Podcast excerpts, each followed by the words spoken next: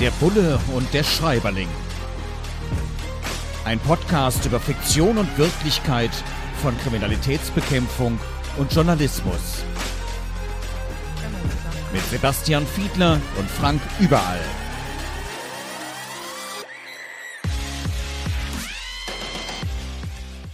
Herzlich willkommen zu einer neuen Ausgabe von unserem Podcast Der Bulle und der Schreiberling. Heute nehmen wir uns mal einen Klassiker vor, weil er für ein spannendes Thema steht, nämlich die Mafia. Palermo Connection. Serena Vitale ermittelt ist der Untertitel im Atlantik Verlag erschienen und geschrieben von Petra Reski, die uns übrigens auch Fragen beantwortet hat hier für unseren Podcast. Hören wir gleich. Aber zunächst darf ich erstmal begrüßen Sebastian, unseren Bullen, Sebastian Fiedler, Vorsitzender des Bundes Deutscher Kriminalbeamter. Und ähm, ja, es geht in diesem Roman eben um die Mafia und darin wird beschrieben, dass es traditionell auch immer gute Verbindungen der Mafia nach Deutschland gibt. Ist das tatsächlich so? Die italienische Mafia in Deutschland, klar, wir haben in der Zeitung, in den Medien schon mal davon gelesen, gehört, aber was ist sozusagen empirisch eure Erfahrung bei der Kripo Mafia in Deutschland? Ist das ein Thema? Hallo Frank, ja, also Mafia in Deutschland ist auf jeden Fall ein Thema und das schon seit vielen, vielen Jahren. Ich würde sagen, wir können besser sagen Jahrzehnte. Wir alle erinnern uns noch an die sogenannten Mafia-Morde in Duisburg wo Tote vor einer Pizzeria gelegen haben, weil es eine Fehde zwischen unterschiedlichen Mafia-Clans gegeben hat. Wir gehen schon seit geraumer Zeit davon aus, dass Deutschland für die Mafia insbesondere so als Ruhe- und Rückzugsraum interessant ist, aber auch als Investitionsraum, das heißt für Geldwäscheaktivitäten ist Deutschland sehr attraktiv und sie ist auch in anderen Bereichen Aktionsraum. Wir haben jetzt erst vor kurzem in der Presse lesen können, dass es einen Aufschlag gab, also eine große Durchsuchungs- und Festnahmeaktionen an vielen Orten hier auch in Deutschland, wo Hunderter gefälscht worden sind und es Bezüge, also 100-Euro-Scheine und es Bezüge zur Camorra, also zu einer der Mafia-Gruppierungen in Italien gegeben hat. Vielleicht nur ganz grob vorab jetzt zum Einstieg und das, um das etwas einzuordnen. Die Schätzungen zu einer Mafia-Gruppierung, deren Drangheta, gehen so weit, dass wir in etwa schätzen, dass zwischen 40 und 50 Milliarden Euro pro Jahr umgesetzt werden. Und das bedeutet, wir sprechen da über global agierende Konzerne in einer Größenordnung wie Facebook. Ja, ein ganz schön großer Wirtschaftszweig und ein ganz schön illegaler. Und da kämpfen Menschen gegen, zum Beispiel die Hauptfigur im Roman Palermo Connection von Petra Reski, eine rebellische Staatsanwältin, wie es in der Buchbeschreibung heißt. Und die hat auch Bezüge zum Ruhrgebiet. Die ist nämlich da groß geworden, arbeitet jetzt aber in Italien, diese Hauptfigur, diese Staatsanwältin. Und die legt sich mit der Mafia an, was echt gefährlich sein kann. Denn ja, es gibt dann auch so eine Abhöraktion, da wird es dann richtig gefährlich für sie im Anschluss Schluss, sie wird bedroht und solche Bedrohungen, solche Verfolgungen, ja sogar Morde gegenüber Ermittlerinnen und Ermittlern, die sind in Italien durchaus an der Tagesordnung, hat mir Petra Reschi in einem kurzen Gespräch erklärt. Aus Italien wissen wir, dass viele Mafia-Ermittler nicht nur bedroht, sondern auch ermordet wurden. Aber nicht nur in Italien werden Mafia-Ermittler unter Druck gesetzt. Und, das ist nicht zu vergessen, es ist nicht nur die Mafia, die Polizisten und Staatsanwälte bedroht, sondern es gibt auch die sogenannte Grauzone. Politiker, Beamte und Unternehmer, die mit der Mafia kooperieren. In meinem Roman habe ich mich von einem echten Prozess inspirieren lassen, der den Pakt zwischen dem italienischen Staat und der Mafia aufgeklärt hat, den Verhandlungen zwischen hochrangigen Staatsbeamten, Politikern und Bossen. Die Staatsanwälte, die diesen Prozess geführt haben, sind bis ins Intimste bedroht und diskreditiert worden. Aber wir dürfen uns nicht vorstellen, dass das etwas ist, was nur in Italien passiert. Die Mafia sucht immer die Nähe zur Macht, in Deutschland und in Italien. Und auch für deutsche Staatsanwälte kann es leicht ungemütlich werden, weil sie ja, anders als die italienischen Staatsanwälte, weisungsgebunden sind und vom Justizministerium abhängen. Die Frage, die ich mir gestellt habe, ist, warum ist es für die Mafia immer noch so leicht, in Deutschland zu investieren? Warum halten viele deutsche Politiker die Investitionen der Mafia immer noch für ein Konjunkturankurbelungsprogramm? Sebastian, wir haben Petra Reski gehört. Auch sie beschreibt nochmal sehr eindrücklich, was für ein ja, finanzieller Aufwand das ist, was für ein Wirtschaftsfaktor, was für illegale Gewinne gemacht werden, sich mit der Mafia anzulegen. Hast du, haben deine Kolleginnen und Kollegen da auch ein Stück weit, sagen wir zumindest Respekt, nein, sprechen wir es offen aus, Angst davor, wenn man weiß, dass in Italien eben tatsächlich auch Menschen umgebracht werden, die sich mit der Mafia anlegen? Also von Angst würde ich nicht sprechen, denn Angst ist wirklich ein schlechter Ratgeber bei uns im Beruf. Von Respekt würde ich allerdings schon sprechen. Und das hat natürlich insbesondere damit zu tun, dass wir um die Mechanismen wissen, mit denen die Mafia ihre Geschäfte sichern will. Der eine Mechanismus ist Korruption und der andere ist Gewalt oder Drohung mit Gewalt. Und das hat sich in der Vergangenheit ja schon dadurch ausgedrückt, dass unter anderem in Italien Staatsanwälte, wir denken an Falcone und Borsellino, ermordet worden sind. Es hat aber auch in Deutschland schon solche Drohungen gegeben. Und das führt im Ergebnis dazu, dass meine Kolleginnen und Kollegen, die in diesen Bereichen der organisierten Kriminalität arbeiten, Sorge dafür tragen, dass sie ihre privaten Daten, ihr privates Umfeld abschotten von den Ermittlungen. Und das sind so die naja, einige der Sicherheitsmechanismen, die wir da einziehen, aber wir sind da schon sehr, sehr aufmerksam. Ja, das private Umfeld abschotten. Jetzt beschreibt Petra Reski auch die Mutter dieser Staatsanwältin, dieser rebellischen, dieser kämpferischen Staatsanwältin, die irgendwie auf Sizilianisch zu ihr sagt, ich kann nicht so gut Italienisch, insofern bringe ich das jetzt auf Deutsch, kümmere dich um deinen Kram, dann wirst du 100 Jahre alt. Auf Deutsch leg dich nicht mit der Mafia an. Sag mal, haben deine Eltern eigentlich damals, als du irgendwann gesagt hast, ich gehe zur Polizei, ich gehe zur Kriminalpolizei, ja, ich lege mich vielleicht auch mit den Gefährlichen an, haben die damals gesagt, hm, Sebastian, such dir lieber einen anständigen Job, damit du 100 Jahre alt wirst? Nee, das haben meine Eltern tatsächlich nicht getan. Es mag aber auch damit zusammenhängen, dass ich mich ja die meiste Zeit in meinem kriminalpolizeilichen Leben mit der Wirtschaftskriminalität beschäftigt habe und meine Eltern wahrscheinlich die Vermutung hatten, dass von Bankern und Versicherungsmenschen keine allzu große körperliche Gefahr ausgeht. Obgleich ich auf der anderen Seite eben sagen muss, dass ich in der Zeit, in der ich mich genau damit beschäftigt habe, ich immer intensiver zu der Erkenntnis gekommen bin, dass das eigentlich ein Schlüsselbereich ist oder das Schlüsselthemen sind, bei denen es eigentlich der Mafia besonders wehtut, wenn wir sie da bekämpfen. Nämlich, es geht im Ergebnis ja tatsächlich immer nur ums Geld. Und naja, das ist ein Punkt, auf den wir vielleicht ja gleich noch zu sprechen kommen. Ja, das liebe Geld wird gleich noch Thema sein. Ja, dieses Thema Berufswahl bei meinen Eltern, die übrigens auch treue Hörerinnen und Hörer dieses Podcasts sind, jetzt im Ruhestand. Schönen Gruß an dieser Stelle auch. Die haben damals ja nicht ganz so begeistert reagiert, als ich Journalist werden wollte, weil vor allem auch als freier Journalist sie sich schon Sorgen gemacht hatten, wird aus dem Jungen denn was? Wird das nicht möglicherweise schwierig? Ja, vielleicht auch an der einen oder anderen Stelle. Ich habe viel über Korruption berichtet. Wird das nicht auch gefährlich? Naja, aus dem Jungen ist was geworden, äh, immerhin Podcaster und Schreiberling. Äh, kommen wir zu einem anderen Thema. Also mir geht es manchmal auch so, dass ich nicht so genau weiß, was ich anziehen soll.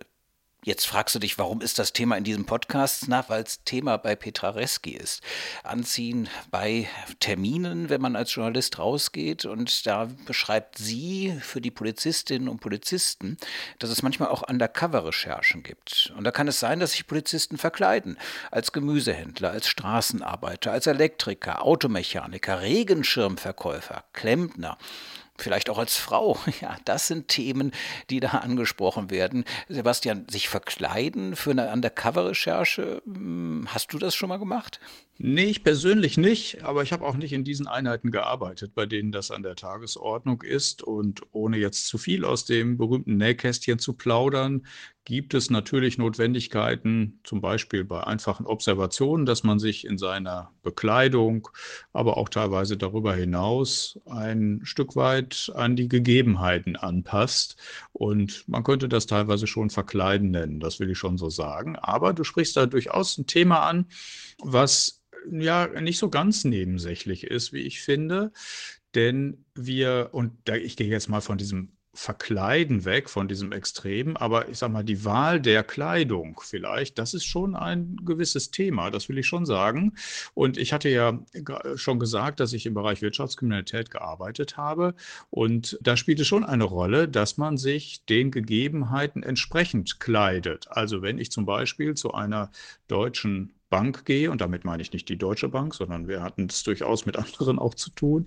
Und ich will dann anschließend entweder eine Vernehmung oder auch tatsächlich, das haben wir auch schon gemacht, auch da habe ich Erfahrungen sammeln dürfen, bei Vorständen in Vorstandsbüros zu durchsuchen dann bietet es sich wirklich an, sich nicht wie der letzte Lümmel in seiner Freizeit zu kleiden, sondern sich schon adäquat anzuziehen. Das kann man auch umdrehen, je nachdem, in welchen Milieus man ermittelt. Äh, da kommt es vielleicht dann auch nicht so ganz besonders gut an, wenn man mit Schlips und Kragen dort aufläuft. Und das hat ein bisschen damit zu tun, dass wir ja von denjenigen irgendwie auch ein Stück weit was wollen und sei es nur, äh, dass wir keine Konflikte provozieren wollen durch unseren Kleidungsstil, durch unser insgesamt durch unser Auftreten. Und das ist ein bisschen so ähnlich wie der Umstand, dass wir bei Vernehmung versuchen, uns auch sprachlich auf unser Gegenüber einzustellen. Und beides folgt dem Umstand, Konflikte nicht zu provozieren und andererseits vielleicht Aussagebereitschaft positiv zu beeinflussen. Ja, das war das, was ich eben auch meinte mit dem, ich weiß nicht, was ich anziehen soll. Manchmal als Journalist habe ich eben wirklich am Tag verschiedenste Termine. Das kann zunächst ein Interview irgendwo in einem sozialen Brennpunkt sein, da wäre der Anzug dann doch eher unpassend und danach tatsächlich eben beispielsweise bei einer Bank eine Pressekonferenz oder irgendwo bei Honoratioren, wie man so schön sagt, also wichtigen Menschen im Rathaus, im Parlament oder irgendwo anders. Naja, und wenn man da mit den letzten Klamotten, die man gerade im sozialen Brennpunkt sehr adäquat getragen hat, dann plötzlich aufläuft, schwierig. Ansonsten verkleiden, nein. Undercover, das mache ich dann doch nicht. Äh, na gut, ich komme aus Köln. Es gibt einen Termin im Jahr, da muss man sich verkleiden. Wenn man die Politik im Rathaus begleitet, Bilder macht, wie dort gefeiert wird, da sind alle verkleidet. Und da ist es dann doch auch nicht so angebracht, wenn man unverkleidet da auftaucht. Aber das ist wirklich eine kölsche Ausnahmesituation. Der Bulle und der Schreiberling, unser Podcast zur Realitätsdarstellung in Romanen. Und wir haben uns heute einen Klassiker vorgenommen, Palermo Connection, ein Roman über die italienische Mafia und wie eine Staatsanwältin dagegen kämpft, von Petra Reschi, die in Italien lebt und deswegen sehr hautnah mitbekommt, wie es da läuft. Und wir haben gerade schon über das Geld gesprochen, Sebastian. Geld im Sinne von Korruption, Geld im Sinne von Geldwäsche. Und es tut da besonders weh, hattest du gesagt, wenn man die Mafia angreift. Das wollen die sich natürlich auch nicht so gerne gefallen lassen. Wir haben von der Gewalt gesprochen, die es dann gibt, aber eben auch, du hast es kurz angedeutet, dieser Bereich der Korruption. Jetzt sind Beamtengehälter in Deutschland ja nicht so extrem hoch und gerade auch bei der Polizei, hm, naja, gut, man kann damit leben. In Großstädten wird es dann schon schwierig, wenn die Wohnung extrem teuer ist. Aber wenn das große Geld dann lockt, wenn die Korruption lockt, wie groß ist da manchmal die Versuchung, sagen wir zumindest mal drüber nachzudenken, das Geld vielleicht anzunehmen und seine Dienstpflichten ein wenig zu vernachlässigen? Ich würde das auf unterschiedlichen Ebenen beantworten. Zunächst einmal würde ich sagen, bei der Polizei in Deutschland ist die Anfälligkeit für Korruption außerordentlich gering ausgeprägt. Und dennoch, und das ist kein Widerspruch, gelingt es aber der organisierten Kriminalität und mithin auch der Mafia immer mal wieder, tatsächlich auch Polizeibeamte zu bestechen. Und dabei geht es in vielen Fällen darum, dass Informationen ganz gerne gebraucht werden. Informationen über Konkurrenten, also man will vielleicht herausfinden, wem ein bestimmtes Auto gehört, wo jemand wohnt. Man möchte noch lieber eigentlich gewarnt werden, wenn polizeiliche Aktionen drohen. Also das spielt auf unterschiedlichen Ebenen. Es gelingt immer mal wieder und es ist dann häufig, zeigt die Erfahrung, auch gar nicht das ganz große Geld, was dann zur Bestechung eingesetzt wird. Auf der anderen Seite muss man eben erklären, das betrifft eben bei weitem nicht wirklich nur die Polizei, sondern es geht ja unter anderem um, was weiß ich, Baugenehmigungen zum Beispiel, die erlangt werden wollen. Oder nehmen wir ein Beispiel aus der etwas jüngeren Vergangenheit. Da haben wir mitbekommen, dass Container mit Kokain am Hamburger Hafen sichergestellt worden sind. Und da macht es natürlich aus Sicht der organisierten Kriminalität Sinn, diejenigen zu bestechen, die für die Kontrollen solcher Container verantwortlich sind, damit die Lieferwege gesichert bleiben. Also Korruption spielt auf ganz unterschiedlichen Ebenen eine Rolle.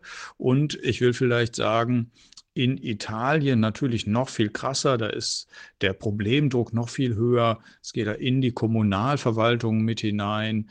Es geht um Themen wie Stimmenkauf bei entsprechenden Wahlen. Also ein Problem jedenfalls, so kann man das sicherlich zusammenfassen, hat die Mafia nicht, nämlich zu wenig Geld. Ja, deshalb ist es ja gut, dass es Polizei gibt, Kriminalpolizei und dass es Journalismus gibt und auch Politik, aufrichtige Innenpolitik, die tatsächlich auch will, dass Mafia verfolgt wird. Das ist in Italien manchmal schwierig, aber auch wenn es um Journalismus geht, als unabhängige Kontrollinstanz in der Gesellschaft, als ähm, ja, äh, Bewacherinnen und Bewacher von zum Beispiel Politikerinnen und Politikern. Da muss man aufpassen, dass man sich nicht gemein macht. Und genau das ist sowas, was Petra Reski in ihrem Krimi anspricht. Da ist ein Chefredakteur, der macht sogar Bücher mit Politikern.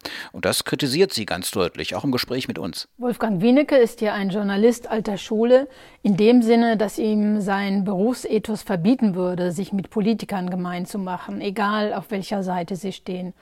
Und dazu würde auch gehören, Bücher mit Politikern zu machen, wenn überhaupt würde er Bücher über Politiker machen. Wienecke versteht sich ganz altmodisch als Wachhund der Öffentlichkeit, nicht als Schoßhund der Politiker.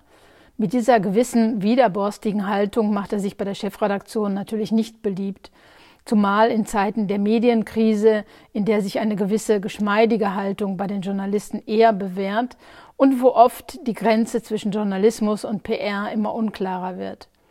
Aus Angst vor Jobverlust geht dann schnell mal das Berufsethos flöten was natürlich speziell bei der Beschäftigung mit der Mafia zu einem Problem wird. Und genau das wollte ich in meinen Romanen beschreiben. Soweit Petra Reski dazu, dass man eigentlich als Politiker mit Journalisten und umgekehrt keine Bücher machen sollte, sich also an der Stelle nicht so verbrüdern sollte.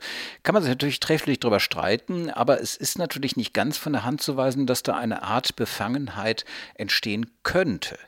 Da muss man auch sich mit auseinandersetzen. Und bei Politikern kann es ja durchaus auch sein, dass sie dann gewisse Beißhemmungen haben, wenn es um die Verfolgung von Mafia beispielsweise geht.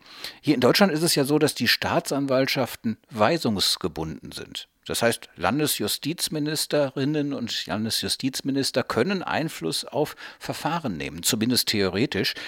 Sebastian, hast du das schon mal erlebt, dass es einen solchen Einfluss dann tatsächlich gibt oder ist das eine Regelung, die eigentlich nur auf dem Papier steht? Na, die Regelung steht zwar auf dem Papier und ist in den jeweiligen Bundesländern durch Erlasse und andere Regelungen nochmal detaillierter ausgestaltet und Landesjustizministerinnen und Justizminister sind sehr zögerlich damit, weil sie natürlich wissen, dass das ein politischer Zündstoff ist, wenn sie detailliert versuchen, in Verfahren hinein, hinein, zu regieren. Wir haben aber alle wahrscheinlich noch, wenn wir uns zurückerinnern ins Jahr 2015, einen Fall vor Augen, als nämlich damals nach einer Anzeige von einem gewissen Herrn Maaßen, der auch heute durch andere Dinge in Erscheinung getreten ist. Der war damals Chef des Bundesamtes für Verfassungsschutz und legte eine Anzeige vor gegen die Plattform netzpolitik.org. Und die äh, verantwortlichen Personen. Und dann nahm der damalige Generalbundesanwalt, Range hieß der, Ermittlungen auf und beauftragte ein Gutachten, um zunächst einmal prüfen zu lassen, ob das wirklich Staatsgeheimnisse gewesen sind, die dort vermeintlich verraten worden sind, also ob er überhaupt eine rechtliche Grundlage hatte. Und an dieser Stelle grätschte der damalige Bundesjustizminister Heiko Maas dazwischen und untersagte dieses Gutachten. Darüber entbrannte ein öffentlich ausgetragener Streit und Harald Range wurde entlassen oder in den einstweiligen Ruhestand versetzt, muss man korrekter sagen.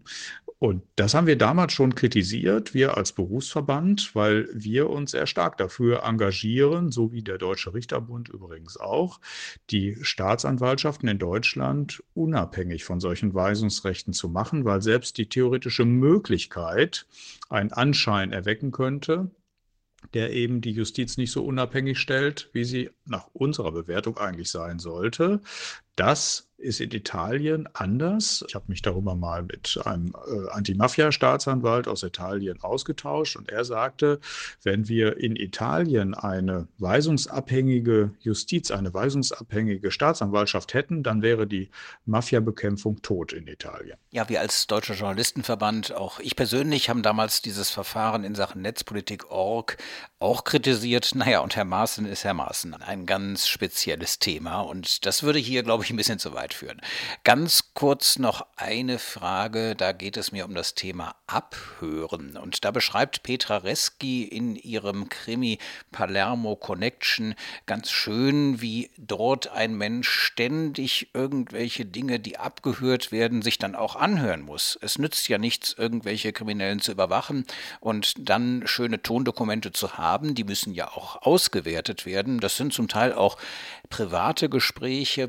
Also uns als Journalistinnen und Journalisten ist das relativ fremd. Wir hören nicht ab, aber die Polizei, die macht das ja. Das gehört zu eurer fast alltäglichen Arbeit in solchen Situationen richterlich natürlich genehmigt, dann Gespräche auch abzuhören, sich diesen ganzen Wust dann anzuhören, auch mal das Geburtstagsständchen für die Mutter, was Petra Reski zum Beispiel beschreibt, aber eben auch die Vorbereitung eines Mordes, eines kriminellen Aktes, einer Geldwäsche, sich das alles anzuhören, das muss doch ein riesengroßer Aufwand sein und manchmal ja auch psychisch belastend oder extrem langweilend. Wie ist das, solche Abhöraufnahmen dann zu konsumieren? Ja, du hast da viele richtige Stichworte gerade schon geliefert. Das ist vor allen Dingen wahnsinnig zeitaufwendig und hängt vielleicht ein bisschen noch von dem Ermittlungsverfahren ab, weil es natürlich auch solche Ermittlungsverfahren gibt, wo wir sehr, sehr zeitnah alles abhören müssen, weil wir Sorge haben, dass es sonst zu irgendwelchen Gefahrensituationen kommt, dass einer den anderen umbringt zum Beispiel oder dass äh, Leute sich auf die Flucht begeben oder so etwas. Dann müssen wir natürlich relativ schnell das ganze Zeug abhören. In manchen Situationen müssen wir es live abhören. Aber natürlich müssen wir vor allen Dingen filtern, weil ja nicht die ganze Zeit, wenn miteinander kommuniziert wird, es nur um solche Tatzusammenhänge geht, sondern tatsächlich logischerweise, wie sich jeder vorstellen kann, auch um alltägliche Dinge, um Gespräche, die äh, Belanglosigkeiten beinhalten. Manche Sachen sind hin und wieder dann auch mal wirklich lustig. Also da ist alles dabei, was man sich so vorstellen kann. Für uns ist der wichtigste Punkt, wir müssen herausfiltern, was ist strafrechtlich für das Ermittlungs Ermittlungsverfahren relevant und deswegen dauert es natürlich auch so lange. Wir müssen das natürlich dann dokumentieren, weil das Ermittlungsverfahren, so sagt die Strafprozessordnung, ist ein schriftliches Verfahren. Wir müssen das also alles irgendwie zur Akte bringen und das ist einer der Gründe dafür, warum das zeitaufwendig ist. Auf der anderen Seite ist es ganz simpel so, wenn viel gesprochen wird, dann müssen wir besonders viel zuhören. Dienstlich zuhören, nicht immer ein Vergnügen, aber das hier, diesen Podcast hören, ist hoffentlich ein Vergnügen. Wir versuchen es zumindest, euch vergnüglich zu machen, Ihnen vergnüglich zu machen und bedanken uns für die Aufmerksamkeit und freuen uns auf die nächste Folge. In 14 Tagen folgen Sie uns auf den verschiedenen Podcast-Portalen, auf den verschiedenen sozialen Netzwerken, bei Twitter, bei Instagram, bei Facebook. Gerne auch Kommentare, gerne auch teilen, damit auch andere noch uns zuhören und wir haben uns heute beschäftigt mit Petra Reskis Palermo Connection. Serena Vitale ermittelt, erschienen im Atlantik Verlag, ein Klassiker über die Mafia in Italien. Vielen Dank fürs Zuhören. Gerne bis zum nächsten Mal. Bleibt uns, bleiben Sie uns gewogen. Der Bulle und der Schreiberling. Ein Podcast über Fiktion und Wirklichkeit von Kriminalitätsbekämpfung und Journalismus mit Sebastian Fiedler und Frank Überall.